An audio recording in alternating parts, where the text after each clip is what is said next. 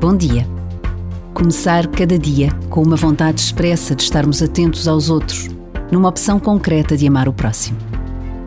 Não com palavras bonitas, mas com gestos concretos. Não por causa de coisas grandes, mas a pensar nas mais pequenas.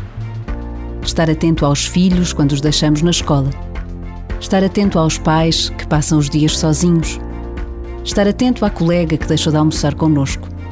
Estar atento no trânsito porque nem todos conduzem com destreza.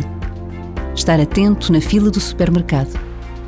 São tantas e tão concretas as situações diárias que nos podem motivar a um gesto de proximidade, de cuidado e atenção ao outro. Por vezes, basta a pausa de um minuto para reconhecermos a importância destes momentos de atenção na vida pessoal de cada um de nós, mas também na construção de um mundo mais justo. E Deus conta conosco.